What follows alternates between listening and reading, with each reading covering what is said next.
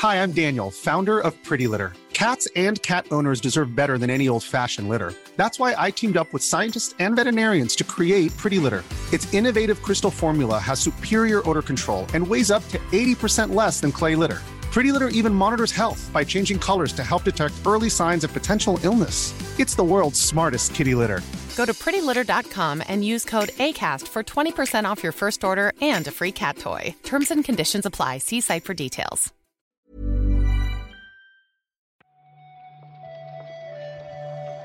Buenos días, bienvenidas, bienvenidos a esta nueva recarga activa. Hoy es jueves 18 de enero y vamos a comentar la actualidad del videojuego con Víctor Martínez. ¿Qué tal, Víctor? ¿Qué tal, Pep? Aquí estamos. ¿Qué vas a hacer esta noche para ver a Indiana Jones y compañía? Dormir, dormir y luego ya mañana- a las nueve no me puedes decir esto. Luego, luego me lo veré, luego me lo veré, sí, es verdad. Vale. Pensaba que era más tarde, pensaba que era más tarde. Vale, vale. Si eso al cerrar esta recarga activa recordamos cómo funciona lo de la presentación de Microsoft, Sí, pero antes mí, ¿eh? También. tenemos unos cuantos titulares más.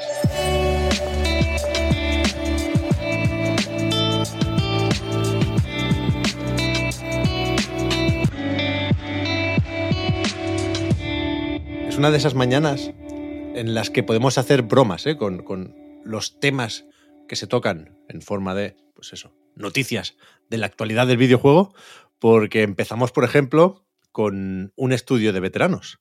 Resulta que Sefton Hill y Jamie Walker eran los jefazos de Rocksteady que se marcharon del estudio en octubre de 2022. No lo han, no lo han anunciado oficialmente todavía, pero se ha descubierto, tampoco era muy, muy secreto, ¿eh? cuál es su nuevo proyecto, que es un estudio también en Londres llamado 100 Star Games. Entonces se fueron, ¿no? De abandonar el barco cuando todavía el agujero no, no era muy grande, ¿no? Ya, no sé si es casualidad que todo esto se sepa, que el estudio se ponga en marcha, no, ¿eh? porque hay eh, registros, hay papeleo en el registro mercantil británico del verano pasado. Pero sí es verdad que es casualidad que esto se descubra o sea público, lo comentemos aquí, una semana y poco antes de que salga Suicide Squad Kill the Justice League, que a falta de ver cómo acaba el juego, ¿no? Y hasta qué punto se lía con el rollo de los Game as Service, sí es verdad que parece un proyecto relativamente problemático para el estudio de los últimos Batman. Yo, yo me, me estoy haciendo un poco pro Suicide Squad, Bien, bien, ¿sabes? bien. Eh, El underdog. Es un poco como ahora que está todo. No, no puede ser, no podemos permitir que IGN apalee de esta manera un videojuego, ¿no? Hecho con tanto amor. Ya, bueno, no lo sé. No sé. Pero la cuestión, eh, este 100 Star Games eh, es un estudio de veteranos por hacer el análisis de la situación de manual, ¿no? Correcto. Quiero decir, excesivamente grande, si me preguntas a mí, 100 personas habla, ¿no? De Sí, el nombre viene de ahí. Dicen que quieren ser 100 empleados, ni más ni menos. Bastante peña, si me preguntas a mí, para un estudio, seas de veteranos o, de, o no, quiero decir, ¿no?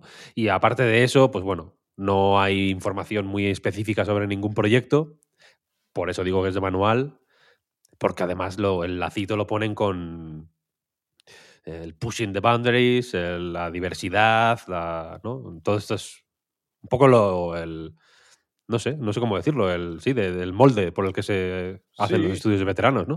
El, el kit básico, ¿no? O el paquete Sí, de sí. iniciación del estudio de veteranos. Total, Como total. Founders, Exacto. como el Founders Pack. Lo de, de las condiciones laborales magníficas. Aquí nos falta el tema de la inversión. No está claro todavía quién pone la pasta aquí. Supongo que por esto no lo han hecho oficial todavía. Pero, pero decías tú que 100 son muchos, Víctor. Todo relativo, claro. Igual son pocos para hacer juegos AAA, que es también una de sus promesas. ¿eh? No os penséis que van a hacer aquí un Dave the Diver, el famoso indie del año pasado, sino que, bueno, mm, de una forma u otra quieren hacer juegos tochos con esas 100 personas. Sí, bueno, pero joder, son 100 personas, ¿eh? Ya, ya, son unos Ah, cuantos, son unos cuantos. Eh, Es cierto que la, la cuestión de quién pone el dinero es importante, más aún teniendo en cuenta eso, que son 100 personas, insisto. Mm, Sí. Aquí la, la- eh, la- la cuenta se hace fácil. siendo 100, ¿no? Es como el salario medio, le metes dos ceros. Bueno, Es un- No, quiero decir que es fácil de que, bueno, sí, a nivel claro. de cálculo, mm, podéis hacer el ejercicio mental en casa incluso. pero que, que aquí estarán Hill, Walker y los 98 más quemados de Rocksteady. Porque, el escuadrón, el escuadrón suicida. claro, en, en Polygon, que es donde han estado haciendo estas comprobaciones, donde han descubierto, entre comillas, el, el estudio o la gente que hay detrás, eh, han estado comprobando varios perfiles en LinkedIn y ya hay unos cuantos de esos. Ya hay varios veteranos que han dejado Rocksteady para irse con sus antiguos colegas en, en- en este 100 Star Games, ¿no? Con lo cual, bueno, parece que la cosa también aquí sigue su curso y, ve- y veremos cómo quedan las dos partes, ¿no? Que Mm, propone sí, sí. 100 Stars y qué pasa a partir de ahora con, con Rocksteady. Sí, efectivamente. Seguiremos la pista. Otro tema clásico, por desgracia, no me cansaré de repetirlo, es el de los despidos. Ayer conocimos, poco después de grabar la recarga, de hecho, que Thunderful despedirá al 20% de sus empleados, creo que eran ciento y poco, ese 20%, y hablan pues de lo que han comentado ya otras muchas editoras, ¿eh? un, un mercado complicado, supongo que algunos proyectos recientes no les han funcionado como esperaban, pienso sobre todo en Steam World Build, era el de la ciudad, Bill, Víctor, Sí, sí. y, y bueno, lo, lo que no dicen, o no muy abiertamente, es que igual han estado comprando demasiados estudios y demasiadas editoras, ¿no? Que recordemos Claro. que, que adquirieron Jumpship, el estudio de Somerville, el mismo día que salió a la venta el juego. Igual un poco precipitado. Aquí, claro, lo que. El contexto que creo que es interesante tenerlo en cuenta es que Thunderful nació hace relativamente poco y no te voy a decir que ha sido el Embracer indie, pero bueno. Poco, ¿eh? Podría ser. Es una, es una figura retórica que, bueno, que, que- que puede ser útil para entender el crecimiento que ha tenido Thunderful en, en los no tantos años que lleva, que lleva en activo. Este, para entendernos, Thunderful lo montaron entre Image and Form, que son los del los de los, de los SteamWorld. No han desarrollado el SteamWorld Build en, concreto, pero el resto sí. El de, de Gank se llamaba este, otro, Sí, ¿no? de la aspiradora. Que salió en Game Pass, Mm. que tampoco funcionó excesivamente bien, tengo la sensación. Y están haciendo otro eh, SteamWorld ahora. ¿Mm? Y había también pues varias figuras más o menos eh, importantes o con cierta relevancia en la escena independiente mm, europea. Estaba Ed Valiente, que era el, el jefe de indies de Nintendo Europa. Que hizo bastante por, el, por el- la promoción de los indies en Wii U, por ejemplo, vaya. Sí, sí, sí, sí. Y, desde- y desde su fundación han ido comprando de todo, no solo estudios de desarrollo, ¿eh? porque han comprado con- consultoras de, de negocio, han comprado. Mm. Han comprado eh, publishers enteros también, independientes. Varias el- editoras. o sea, claro. al final son sellos de Thunderful también, tanto Coaching, que es la editora de Wordless, como eh, Head Up, que es la editora de Laika, ¿no? Dos Mm, indies sí, sí. españoles que hemos recomendado aquí con cierta insistencia. Ya veis que lo estoy haciendo otra vez. Y que, bueno, sospechamos que, que- que igual no han recibido desde el punto de vista editorial el trato que merecían, ¿no? Mm, Si me preguntas a mí, no. Habrá que aquí supongo que mm, cada uno tendrá su, su opinión. Pero la cuestión es que el negocio se les ha hecho muy grande. Y igual un poco demasiado grande de la, de la cuenta. Ahora queda por ver qué onda expansiva tiene esta, esta noticia. Quiero decir, hay una serie de equipos que posiblemente, mm, pues bueno, sean o parezcan a ojos de la- del negocio más necesarios que otros. Va habrá que ver con- cuál es la, un poco la, la esperanza de vida, digamos, de, de según qué equipos dentro de, del grupo Thunderful, que se llama Thunderful Group, quiero decir, es como el Embracer Group en realidad. Es el, el- el modelo de negocio, quiero decir, aunque puede ser menos masivo y, y- menos meme, si- por, por- por decirlo de una forma así un poco, eh, un poco vulgar, que, que Embracer, pero es este, ¿no? Esta idea del grupo con pues eso, con todas las, un poco todas las fases de la, de la vida de un proyecto, ¿no? Desde su, desde la primera etapa un poco de gestación con esa consultoría de negocio para mm, un poco diseñar la ruta que tiene que seguir el proyecto para ser viable hasta, hasta los que lo ponen en las tiendas y, sí, sí, hasta los que los ponen en las tiendas que no sé si, si incluso se encargarán de alguna edición física y todo, pero bueno. ¿Mm? Que, tienen mucho, mucho negocio y a mi, a mi modo de ver ampliaron de forma un poco irresponsable, pero bueno. Sí, sí. Lo ambicioso de sus planes, veremos cómo o cuánto cambian ahora, ¿eh? Pero quedó claro con, con esa presentación. Hicieron una suerte de direct para anunciar justamente Steam World Build y otros proyectos de su franquicia. Quiero decir, la idea era hacer ya lo es hasta cierto punto, ¿eh? un universo moderadamente grande con, estos personajes y esta ambientación y tal. Pero, pero veremos qué pasa a partir de ahora, ¿eh? porque un 20% es, es un recorte importante. Joder, telita, sí, sí. Hi, I'm Daniel, founder of Pretty Litter. Did you know cats tend to hide symptoms of sickness and pain? I learned this the hard way after losing my cat, Gingy. So I created Pretty Litter, a health monitoring litter that helps detect early signs of illness by changing colors, saving you money and potentially your cat's life. Pretty Litter is veterinarian developed, and it's the easiest way to keep tabs on your fur baby's health right at home. Go to prettylitter.com and use code ACAST for 20% off your first order and a free cat toy. Terms and conditions apply. See site for details. I'm Sandra, and I'm just the professional your small business was looking for. But you didn't hire me because you didn't use LinkedIn jobs. LinkedIn has professionals you can't find anywhere else, including those who aren't actively looking for a new job but might be open to the perfect role, like me. In a given month, over 70% of LinkedIn users don't visit other leading job sites. So if you're not looking on LinkedIn, you'll miss out on great candidates like Sandra. Start hiring professionals like a professional. Post your free job on linkedin.com/people today.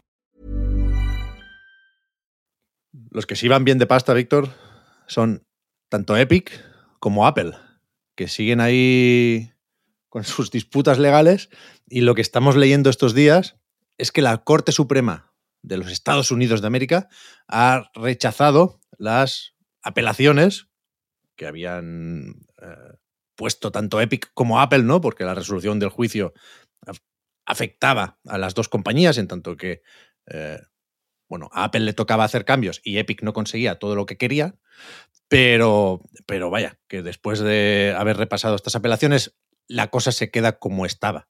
Es decir, Apple sí tiene que permitir pagos fuera de la App Store en sus aplicaciones y hablando solo de Norteamérica, insisto, pero eh, Epic no consigue que, como parece que va a pasar en Europa más pronto que tarde, se, se permita abrir nuevas tiendas en la plataforma de Apple porque dicen que aquí no hay nada antimonopolio.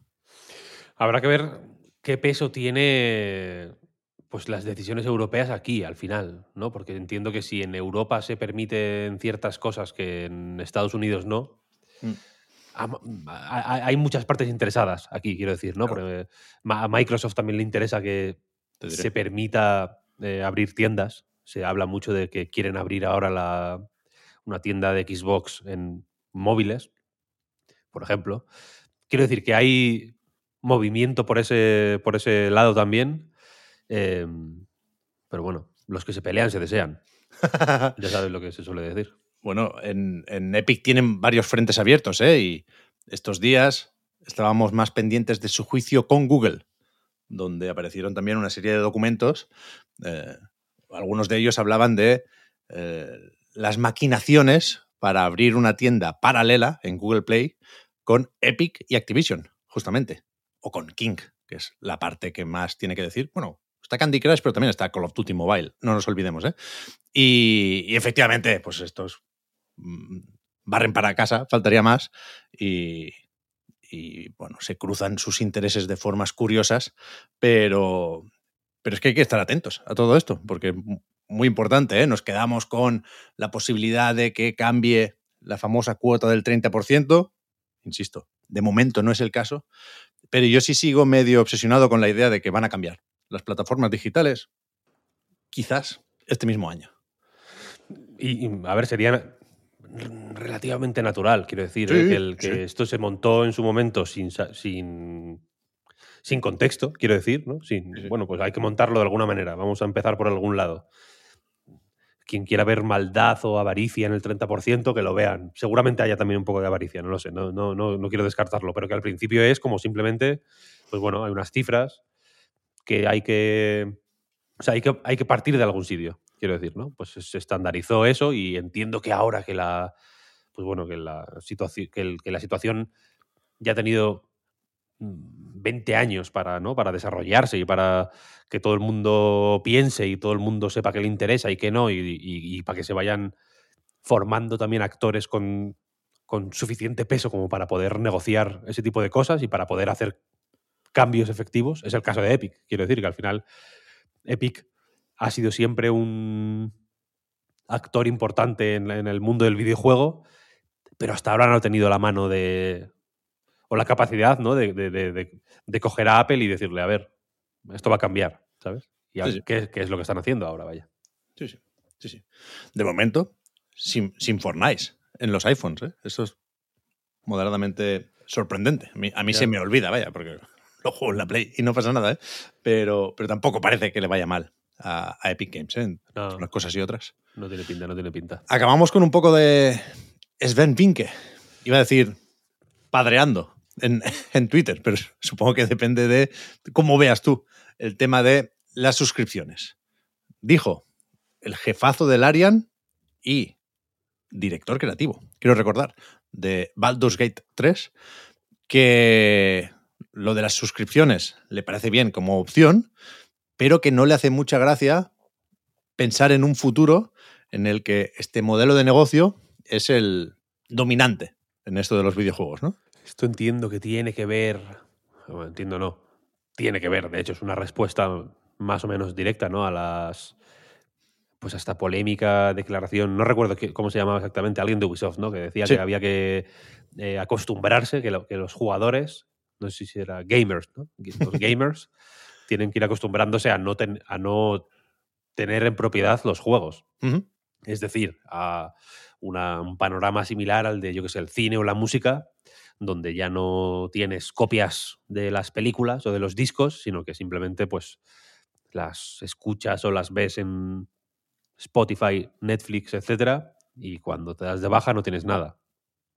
Eso, eso es un tema que creo que va a ser importante eh, en los próximos años también, la Sí. verdad, por el, porque ya se está viendo cómo ciertas cosas desaparecen de, de algunas plataformas. Los casos, los casos em, de bueno, que, que a veces son más. eh, a, veces da la sensación de que los casos de cosas que no están disponibles en según qué plataformas son un poco anecdóticos. Yo que sé, Neil Young yéndose de Spotify, por ejemplo, porque, porque no quería él. Mm. Porque no estaba de acuerdo con que Spotify tuviera Joe Rogan, por ejemplo. Eh, te quedas sin Neil Young. ¿Sabes lo que quieres decir? O sea, si tú, si tú escuchas, si solo escuchas Neil Young en Spotify, es una putada para ti en, realidad, ¿no? Eh, que- pero ahora ya están ocurriendo casos, ya tenemos ejemplos más o menos claros de plataformas que retiran contenido simplemente por H o por B y, y- y que te den por saco, quiero decir, no se puede ver. Y el- el- el- la, la cantidad de cosas que se convierten en lost media, que dicen los ingleses, en material básicamente perdido. Joder, pues cada vez está. La, la, la espada de Damocles está más clara ahí, ¿no? Siempre, ahora. Porque piensas, coño, si, si desaparece esto, ¿dónde lo veo? No hay una edición en Blu-ray, no hay un DVD, no hay. Claro. No puedo comprar una copia. Igual puedo comprar una copia digital, pero igual la tienda se va y, y me quedo sin nada, ¿no? Ahora que se está hablando de que Xbox. O que bueno, la- está sobrevolando la idea de que Xbox deje de fabricar hardware y se centre en el, en el software, en, el contenido, vaya. Eh, pues bueno, está saliendo cada vez más la idea de ¿y qué coño pasa con todo lo que tengo yo en la Xbox? ¿sabes? ¿Qué, me- qué- qué- qué hago yo con los juegos que me compraron en la Xbox? ¿sabes? Me- me- la- los pierdo. ¿Dónde, dónde- te- te- dependen de un hardware que, que- que ya no, que, es- que no tiene continuidad ya. En fin, que, que estas ideas están cada vez más. eh, bueno, creo que son más relevantes. Y, y por eso yo entiendo al bueno de Sven. Sí, sí. O sea, que no Bueno. me parece una locura lo que dicen, ni, No, está ni claro. muy radical, ni.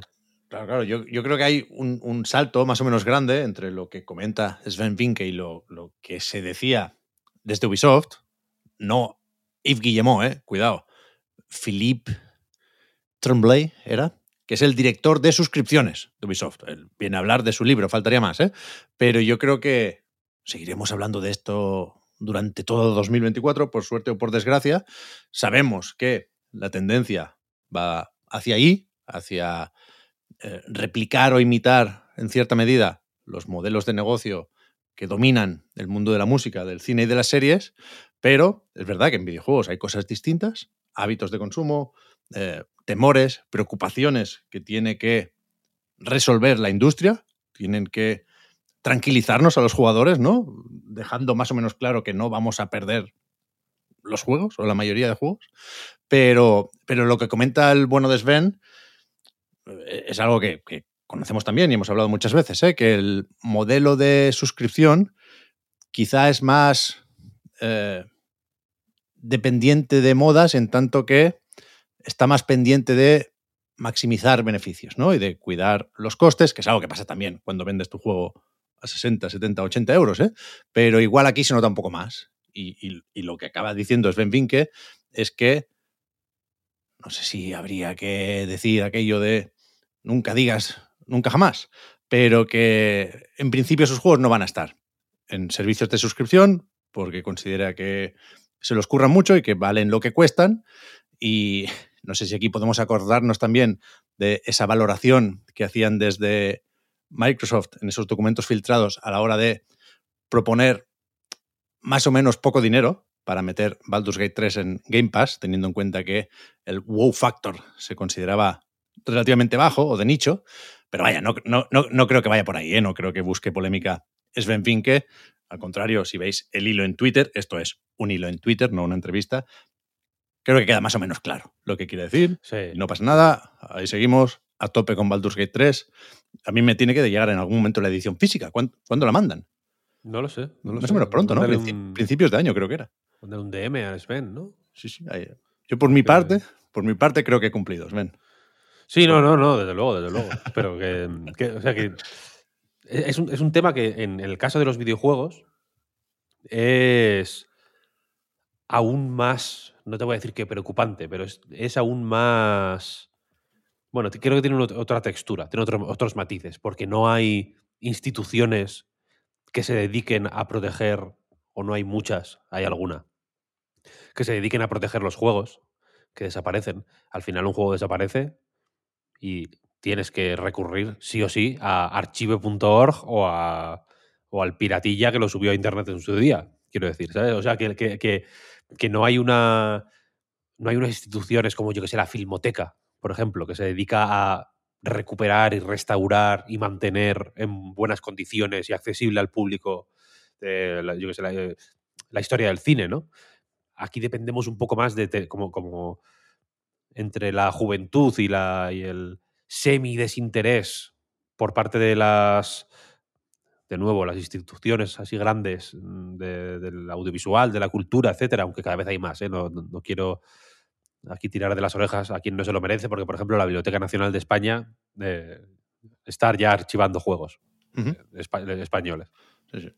Eh, pero que durante mucho tiempo no fue así. Y hay muchos juegos en la Biblioteca Nacional, por ejemplo, lo, de- lo decían, ¿no? Que estaban haciendo un archivo de todos los juegos hechos en España y había muchos que no, que se, se- se conocían de nombre, que no había copias, o sea, que no era posible acceder a ellos.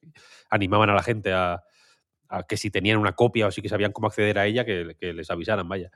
Entonces, entiendo la, preocupación, ya más allá incluso de lo... Del, nivel consumidor puro, ¿sabes? Sí, sí. Veremos qué pasa con todo esto, pero por supuesto es un tema complejo, ¿eh? Y llegamos a rozar o a tropezarnos incluso con las famosas contradicciones, porque a mí, una vez más, me gustan mucho los juegos con su caja, con su disco o con su cartucho, pero no voy a decir que no a un About o a un Hellblade 2 o a un Indiana Jones and the Great Circle, parece que se va a llamar, Day One en Game Pass. Todo esto, es una enlazada de las tuyas. Claro, todo esto lo veremos esta noche. A las, a las 9 hora española con este Xbox Developer Direct. Sabemos que estarán por ahí Ninja Theory, Machine Games, eh, Obsidian y los del ARA, pobres, que parece que se les hace menos caso, ¿no? Oxide Games. Pero, pero eso, que, a ver qué nos cuenta Microsoft. A mí me apetece mucho este Developer Direct, Víctor, porque tengo ganas de ver todos estos juegos y también porque creo que, que ya hemos hablado bastante, teniendo en cuenta lo poco que sabemos, ¿no? Y, solo el tiempo dirá qué pasa con Hi-Fi Rush y Sea of Thieves en otras plataformas. Pero es que es verdad que, que, que es el propio Satya Nadella el que no para de decir esto. Ayer fue en una entrevista en un evento de Bloomberg donde dijo que Microsoft, después de la compra de Activision Blizzard, está en una buena posición para ser un gran publisher en Sony, en Nintendo, en Xbox y en PC. Y, yo, creo que se refiere sobre todo a Call of Duty, pero creo también que no gana nada Microsoft, o sea, Yanadela en este caso, repitiendo tanto este discurso, que no sabemos muy bien a dónde va a estas alturas. A ningún lado. Es que no se refiere a nada, quiero decir. Tú dices, yo creo que se refiere a Call of Duty o, no, ¿eh? igual se refiere a un juego, ¿sabes? Igual se refiere a, sí, sí, no, que vamos a sacar el Ori en, la Play, ¿sabes? Y ya. Se puede referir a eso o se puede referir a que el siguiente Halo es exclusivo de PlayStation. Es que no lo sabemos, ¿sabes? se puede referir a literalmente cualquier cosa. Entonces, un poco, yo entiendo que es importante, ¿no? Satya Nadella es... Por supuesto, coño. Eso, mm, es una figura relevante de la compañía más grande del planeta Tierra. Sí, sí. 3.000 millones de dólares de... Más que Apple, ¿eh? De market cap. Sí, sí, sí. O sea, es una cosa tocha, ¿no? Y que digan este tipo de cosas, que Phil Spencer ande tan calladito últimamente tampoco, Pero, claramente, normal. Pero, pero hay un plan aquí. siempre hay un plan, ¿eh? Con estas empresas y estas altas esferas, pero, pero que no sé, tiene un interés especial Satya Nadella en, en, decir esto casi de carrerilla. En la entrevista de Bloomberg, de verdad me sorprendió, la estaba viendo ayer. Ni siquiera le preguntan por Call of Duty. ¿eh? El entrevistador dice, hostia, costó mucho eh, que, se aprobara la adquisición, 21 meses creo que le recordaba. Eh, a Adobe le han tumbado la compra de Figma, se llama, creo, la, compañía que querían pillar por 20 mil millones de dólares. Y, y la pregunta es, ¿se ha acabado la era de las grandes adquisiciones? Y dice Sañanadela, pues escúchame, vamos a sacar juego en PlayStation en plancha ya. ¿Que, no te habían dicho esto. Es raro, es raro, pero bueno. Eh, por supuesto, algo saben y, dudo que vayan muy desencaminados. Algo traman, algo traman. Algo traman, Pero de momento, y, perdón, a eso iba, hoy veremos Indiana Jones, hoy veremos Hellblade, hoy veremos About, hoy veremos, veremos Ara, History Untold, y, y yo tengo ganas. Sí, sí, lo comentaremos todo mañana en la recarga por encima y en el reload el sábado eh, mayor profundidad, ¿no? Sí. ya está, ¿no? Fenomenal. Sí, sí, sí, sí, Hasta aquí, pues, la recarga activa de hoy. mucho debatito, ¿eh? Porque los temas son... Hostia, densos, ¿eh? de, los que pesan cuando los pones encima de la mesa, de boom. Pero, efectivamente, mañana más, Víctor. Muchas gracias por haber comentado la jugada y hablamos ahora. Hasta ahora.